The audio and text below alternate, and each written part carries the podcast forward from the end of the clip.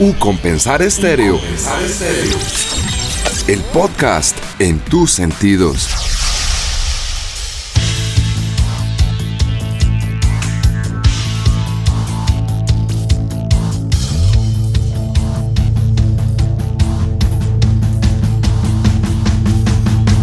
Amigos, ¿qué tal? Volvemos nuevamente en este contacto que estamos empezando a tener en U Compensar con todos los artistas, con esas nuevas bandas, con quienes llegan a el corazón de los jóvenes y con quienes llegan con nuevas propuestas y en esta etapa que es de reinvención, en esta etapa que es de nuevas alternativas, Fabián, y que hemos podido conocer a grandes personajes que nos empiezan a acompañar en nuestra emisora. Así es, Andrés, estamos en un nuevo espacio en la Fundación Universitaria Compensar, en la emisora de la Fundación Universitaria Compensar, intentando impulsar, intentando recoger todas estas nuevas voces que nos trae este momento de pandemia, estos momentos en los que estamos y donde venimos recapitulando estas voces y hoy con unos invitados increíbles. Bueno, y esos invitados empecemos a dar pistas. Usted es bueno dando pistas, como para que la gente se vaya ambientando, así como la música que empieza a escuchar de fondo y le empieza a dar como esa característica a quién tenemos hoy en la emisora. Bueno, hoy tenemos una banda, a ver qué pistas le doy.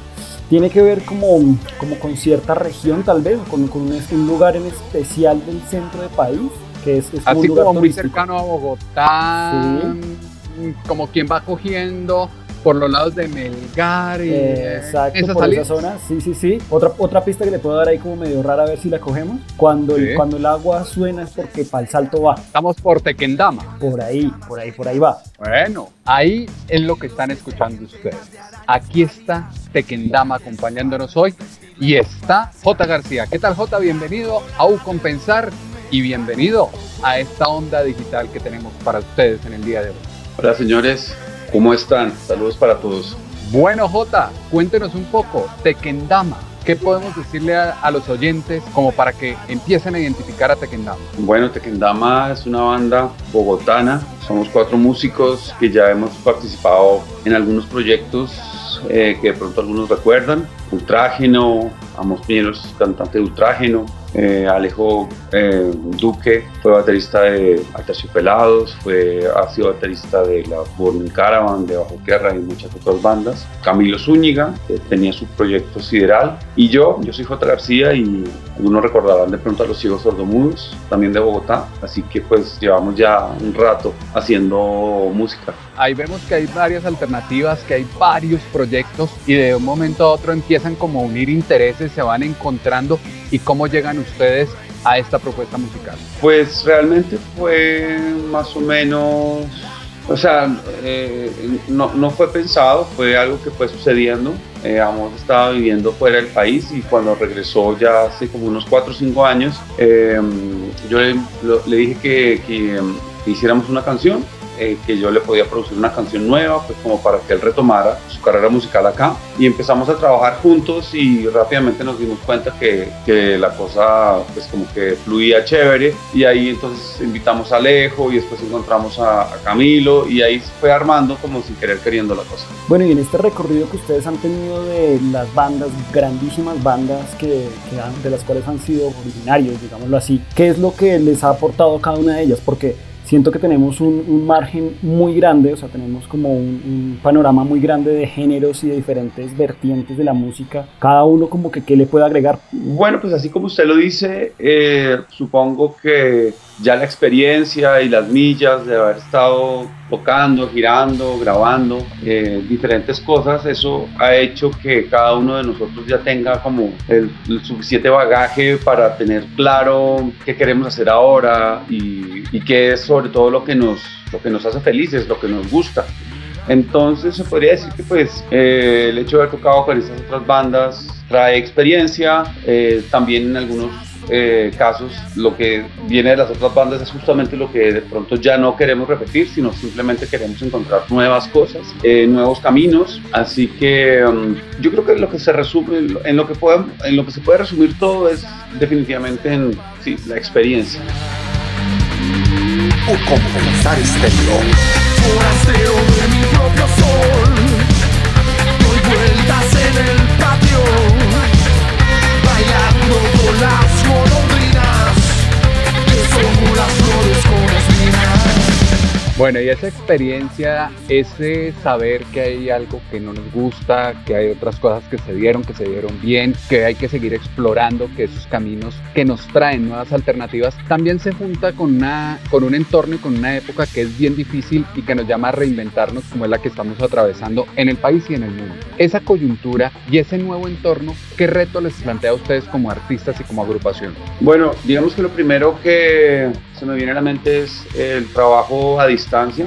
Es algo que ya a veces uno hace normalmente con los compañeros de banda o de música y es pues como cada quien trabajar desde su casa, desde, desde sus estudios, desde el estudio pues que cada uno tiene en casa y enviarle al otro como eh, unas pistas o unas ideas y el otro graba y le devuelve y empezar así a armar canciones y armar música y componer eh, sin necesariamente estar todos en el mismo cuarto. Eh, eso es algo que ya se venía haciendo pero ahora pues claramente se, se reforzó esa idea, no solamente pues de trabajar en la casa, estar en la casa, eh, pagar las cuentas, sino pues también de componer.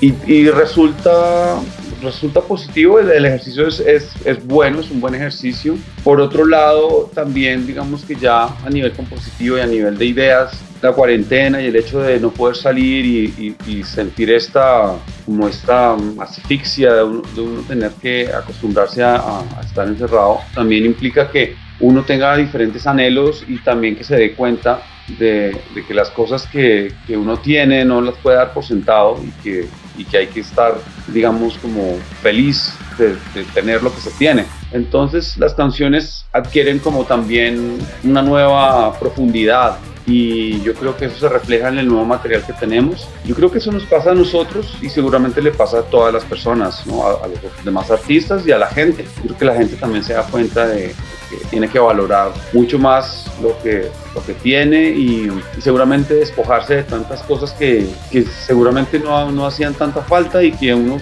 se va liberando de algunas cosas algo positivo que también trae la cuarentena. A ese punto también iba y era el tema de uno no sabe lo que tiene hasta que no lo pierde, básicamente. Y cómo en este momento de transición y estos cambios que hemos tenido, tal vez ustedes como banda o como artistas independientes que son ustedes, cada uno con su instrumento musical, ¿qué es lo que extrañan de, ese, de esa vida anterior, de esa normalidad que pasaba antes?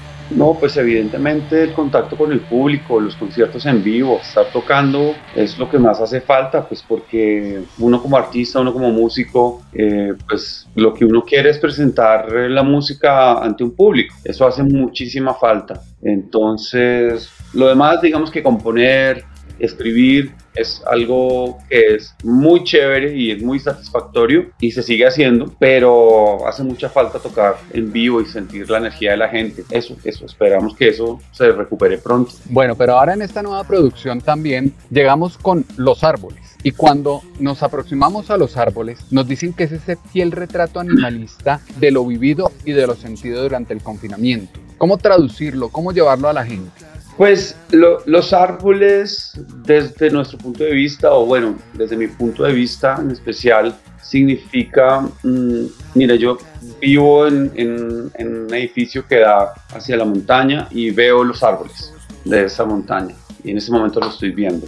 Y para mí no poder salir, no poder estar con, con la demás gente, no poder compartir, implica todo eso que, que uno se está perdiendo, básicamente la naturaleza, básicamente estar libre, estar afuera. Los árboles están afuera y de alguna manera son como testigos de lo que ha pasado con la gente desde todos los tiempos. E incluso cuando ya los seres humanos no estemos más, ellos van a estar ahí. Entonces los árboles son como ese, ese testigo y ese, de alguna manera, pues los reales dueños de, de este planeta. Entonces de alguna manera creo que eso, eso, eso es lo que significa realmente, como ellos están ahí y estarán ahí siempre. Viajaré hasta el sol para salir de aquí. O compensar estéreo. Te veré en el bosque cuando sueñe, correré libre junto a ti. Bueno, y hablando de esta, de esta canción de los árboles que hace parte del disco que se llama Gigantes, toda esta producción, estas son 13 canciones si no estoy mal, ¿toda esta producción fue hecha bajo pandemia o venían ya realizándola antes? este, este disco como tal, en qué situaciones estuvo creado y, cuéntanos hacer más acerca del, disco ya como tal.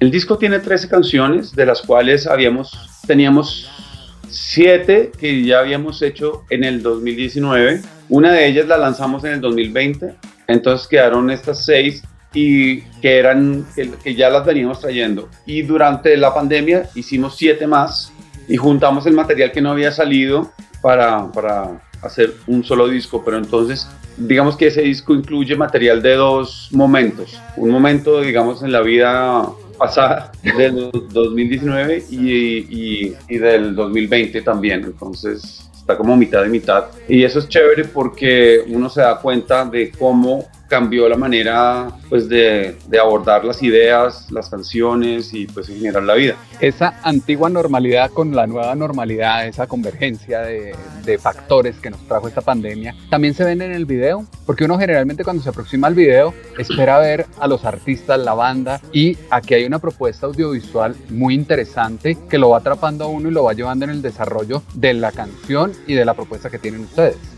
Sí, bueno, claro, tiene todo que ver. Digamos que, para ser honesto, la principal característica de este video lyric es que, pues obviamente la banda y en general los artistas estamos quietos, no estamos generando ingresos y no tenemos recursos para, para invertir en videos que, así se ha hecho con todos los amigos y con todo lo que sea, pues implica un presupuesto. El video lyric que realizamos lo hicimos con imágenes de stock de, de librerías a las que estamos eh, como suscritos eh, y escogimos pues todas estas imágenes bonitas para armar este video lyric. El video lyric lo hizo y lo realizó Bernardo Garcés, un editor muy, muy pilo y un realizador muy pilo, muy bueno, y animó pues toda la letra. Entonces, de alguna manera, digamos que el no tener los recursos o, tanto como económicos como pues poder salir a, a rodar y, a, y hacer videos afuera, eso nos impulsó a hacer un video lyric, pero entonces aprovechamos la oportunidad para que no necesariamente eso fuera una limitación, sino pues simplemente una nueva oportunidad para hacer algo distinto. El video de los árboles, pues si, para los que lo observen ahora o pues más tarde, tenemos muchas imágenes de árboles, de todo tipo de árboles, de todos,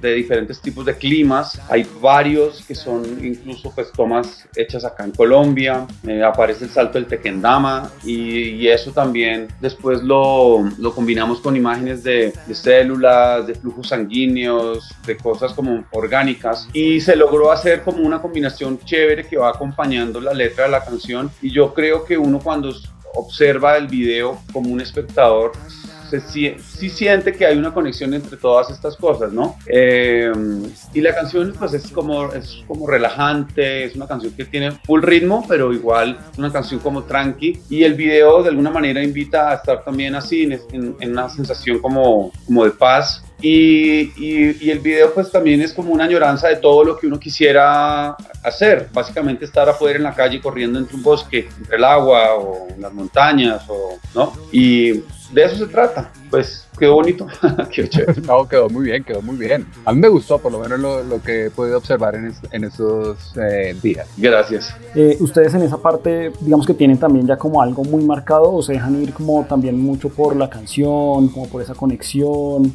o ya realmente tienen como una, una, una, característica audiovisual que los identifica a ustedes como banda? Mm, no, yo creo que en la parte audiovisual uno como que se deja guiar por, digamos, por, por las personas que se acercan a uno a, pues, a colaborar, ¿no? Directores, productores, realizadores, editores, gente que son como más expertos en la parte del video, ¿no? Nosotros realmente somos músicos y y lo nuestro es hacer música. Eh, nos encanta la parte de la imagen y el audiovisual pues obviamente es un matrimonio que tiene que estar pues muy, muy bien hecho, pero normalmente nos dejamos guiar por, por los profesionales que nos, que nos acompañan en, para hacer los videos, ¿no? Los directores y, y gente pues muy pro que, que, se, nos, que nos, se nos une. Entonces en ese sentido pues siempre estamos abiertos a nuevas ideas y a nuevas propuestas, pues, lógicamente siempre bajo la limitación de los presupuestos, pero, pero pues bueno, eh, siempre hay maneras para ser original y buscar cosas novedosas sin que sean tan costosas. O compensar estéreo. Te veré en el bosque cuando sueñe, correr libre junto a ti.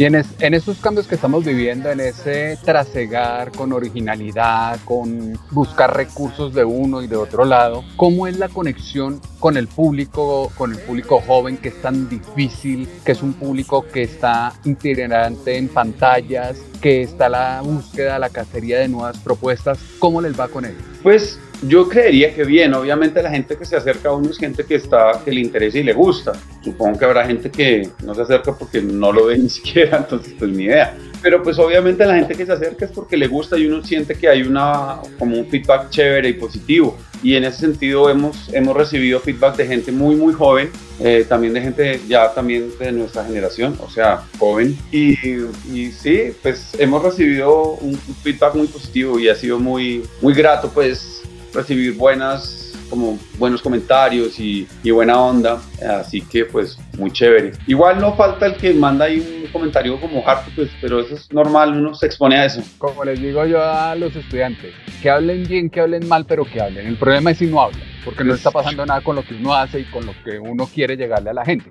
De una u otra manera los toca. Algo, algo que pase, sí. En general ha estado bien y, ha sido bien recibido la canción y el video, así que estamos muy, muy contentos con eso. Teniendo en cuenta la experiencia que ustedes han tenido, eh, las bandas de las que vienen, cree que es algo que se maneja algo a favor o en contra de esa experiencia. Lo digo porque tal vez, y pues acá también hemos tenido la experiencia de, de, entrevistar artistas nuevos donde están hasta ahora como abriendo los ojos al mundo musical y están teniendo una propuesta como más atrevida.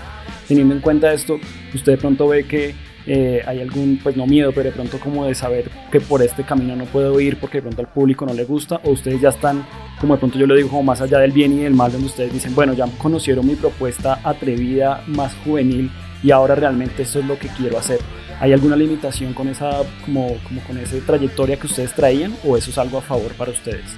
Yo creo que la, yo creo que la experiencia siempre va a ser algo positivo. Eh, eh, en lo positivo, pues porque uno sabe qué tipo de cosas funcionan y por dónde se puede ir. Eh, también sabe qué tipo de cosas no funcionan tanto eh, o qué caminos esquivar, pero siempre va a ser atrevido incluso en, países como el nuestro eh, ser músico y, ya no ser un peladito, ¿sabes? Porque en otros países pues hay músicos como, qué sé yo, Mick Jagger que tiene 80 mil años o, o Charlie García o, o tipos así que son unos capos y ya son tipos adultos. Em, en países como el nuestro es como sigue siendo arriesgado y sigue siendo algo diferente uno ya tener 40 años y seguir siendo músico.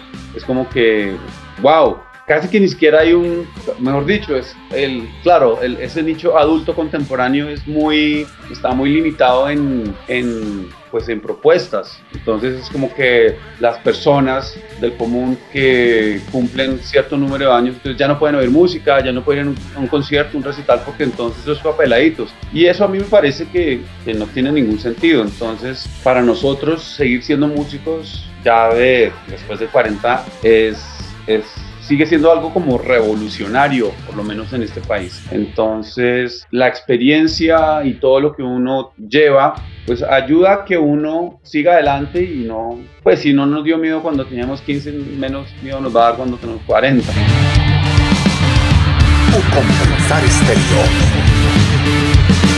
Bueno, pero también esa, esa experiencia a Tequendama le ha permitido ir más allá de las fronteras colombianas? ¿Ha tenido ese encuentro con un público en otros escenarios? No hemos, no hemos tenido el chance de, de salir a tocar a otro país, pues porque Tequendama lleva relativamente muy poco tiempo conformado. Digamos que empezamos actividades en forma en el 2018 y el 2019 arrancamos ya bien, empezamos a tocar festivales importantes aquí, eh, y pues el 2020 la idea era como seguir con ese camino y empezar de pronto ya a ir a otras ciudades, a otros países, pero pues como a, todo, a todas las personas, pues ese, digamos que ese camino se, se puso ahí como en stand-by. Entonces, pues, y seguimos en stand-by, quién sabe hasta cuándo. Nosotros esperamos que, esperamos que el segundo semestre ya se empiece un poco a abrir de alguna manera los escenarios para poder tocar. Eh, y de aquí en adelante, pues, ir viendo, pero pues eh, este nuevo disco lo estamos promocionando en diferentes países, eh, principalmente en México, acá, en Colombia y pues en los países vecinos, en Ecuador, en Perú, eh, pues a través, de, a través de medios digitales y, y, todo esto. Así que esperamos que pronto podamos tocar acá y, y, y en donde nos quieran llevar. Compensar estéreo. De mi cuerpo cuerdo. ¿Ustedes han visto cómo ha sido el proceso de la industria, digámoslo así, de cómo era antes, no sé, todo el tema de discográficas y todo esto? Y ahorita, pues con este tema de la pandemia, ¿cómo ha evolucionado? ¿Hacia dónde creen que va el tema de, de la industria musical? ¿Va a ser más difícil, más competido? ¿Va a ser más fácil? Porque ya en cierto modo es, ya se trata mucho más de autogestión, digamos, de un contacto mucho más directo con el público. ¿Cómo lo ven ustedes ese futuro de la industria? Pues evidentemente ha cambiado enormemente desde la aparición de Internet, eh, desde la democratización de, los, de, digamos que de los equipos y del, hardware y de la, de la, manera de grabar. Hace unos años, no tantos, eh, grabar era, era costosísimo, los estudios eran costosísimos.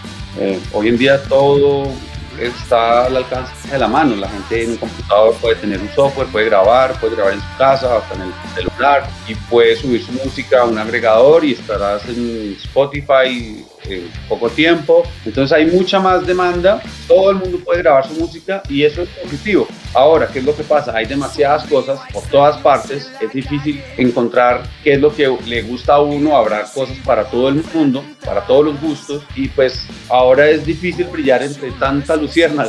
hay, que, hay que ingeniarse esas, esas maneras de ver cómo, cómo se logra o cómo uno ubica al nicho al que uno tal vez le pueda agradar. Eh, pero pues claramente lo que no ha cambiado ni va a cambiar es que si uno hace buena música, si uno hace bien la tarea, si uno hace un buen producto, eh, eso, es, eso es lo que uno tiene que hacer como músico como artista. Ya toda la maquinaria, sea la anterior, la nueva, la cultura, pues tiene que, mejor dicho, todo se basa en tener un buen producto para que esa maquinaria ya después haga el mercadeo o haga lo que tenga que hacer y uno se tendrá que adaptar a ese tipo de, de industria. Pero lo principal es seguir haciendo, hacer buena música.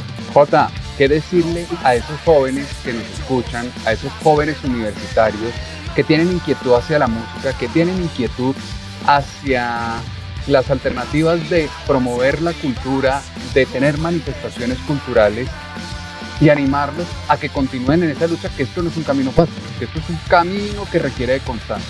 Yo creo que a la gente joven eh, yo le diría que tiene que esforzarse, que tiene que, que trabajar fuerte, le diría que ese, ese discurso viejo de que tienes que ser el mejor que le decían los papás a uno, o esto es mentira, tienes que ser el mejor, solamente promueve una, como una competencia absurda. Tienes que ser bueno, eso sí, tienes que ser bueno. Ser el mejor, mejor de qué o para qué, o sea, eso es tan relativo. Entonces, olvidarse de ese tipo de cosas tan absolutas y tan raras y tan viejas. Los papás de uno le decían, tienes que ser el mejor, no, tienes que ser bueno, eso sí, tienes que ser bueno. Y vives en Colombia, o sea, tienes que hacer música, no pares de hacerlo nunca, pero tienes que tener algo más, porque solo de música en Colombia muy poca gente la logra. Y muchos casos he yo conocido que hacen música y llega el momento en que ya cumplieron, no sé, 24, 25 años tienen una novia, tienen un bebé y hasta ahí llegó la música porque les tocó trabajar. Entonces, si quieren seguir haciendo música, esto es un consejo real. Háganla, no paren nunca de hacerla, pero tienen que tener otra actividad que les permita y ojalá esas dos actividades sean como que sé ingeniero de sonido y tengo una empresita de hacer shows y tales y sé músico o sé publicista y músico o vende partes de equipos de sonido o trae guitarras o sé o sé un luthier sí o sea es como que hay muchas cosas que se pueden hacer y que complementan la labor artística y pues vivimos en Colombia, es la, es la verdad, ¿sabes? Si vivieras, si alguien vive en Europa, de pronto puede ser músico y ya, o si alguien vive en Estados Unidos, pero pues en Sudamérica es más difícil. Entonces, para no, para uno tener 40 años y seguir haciendo música, hay que hacer varias cosas al tiempo. Bueno, y un llamado a los, al público en general que los escucha, al público que a ustedes les puede llegar, cómo apoyar en estos momentos de, de crisis, en este momento de virtualidad, donde no podemos tener conciertos, no podemos verlos en vivo, su ejecución. ¿Crees que el tema de, de esos, esos, festivales virtuales realmente acerca, realmente le podemos llegar de esa manera al público o cómo hacemos para, para realmente captar y llamar la atención de ese público? Pues lo de los festivales virtuales, pues es lo que se está presentando últimamente y nosotros si nos invitan vamos y hacemos todo lo posible para que funcione. Jamás se va a, a comparar a la, a tener una banda en vivo, pero pues eh, si eso es lo que tenemos, hay que, hay, que, hay que hacerlo, hay que nosotros tocar y la gente pues eh, asistir a estos festivales virtuales para que igual eh, oigan música, conozcan bandas, conozcan propuestas y si quieren apoyar a sus bandas favoritas, lo que tienen que hacer es escuchar la música. ya los, pues casi que las, las plataformas, muchas se pagan, pero la mayoría también tienen sus versiones gratis, así que no hay, digamos que no hay excusa. Escuchar la música, compartir la música, eh, si les gusta la música de Tequendama, compártanla con sus amigos y con eso pues a nosotros nos ayuda un montón porque eso es lo que nosotros queremos, que la mayor cantidad de gente mm, escuche lo que, lo que hacemos con tanto cariño. J, ¿dónde los pueden encontrar? ¿Cómo los pueden ubicar eh, quien quiera en este momento llegar a Tequendama? Es fácil en, en las plataformas de música, Spotify, Deezer, Apple Music, todas estamos como Tekendama, ahí nos van a encontrar fácil. Y en, y en las redes sociales somos Tekendama Music, Facebook, eh, Instagram, YouTube, todo esto. Tekendama Music o Tekendama, eso es fácil. Buscan ahí en el buscador y ahí les, seguro les aparece. Bueno, ya lo saben, encuentran a Tekendama, Tekendama Music y ustedes acceden a muy buena música como han podido escuchar a lo largo de esta nota que hemos realizado en el día de hoy. Jota, muchas gracias por acompañarnos en U Compensar. Señores, a ustedes, que tengan un buen día. Muchísimas gracias, Jota. Y vamos avanzando en esta nueva fase con nuevos artistas, con nuevas bandas y nuevas propuestas.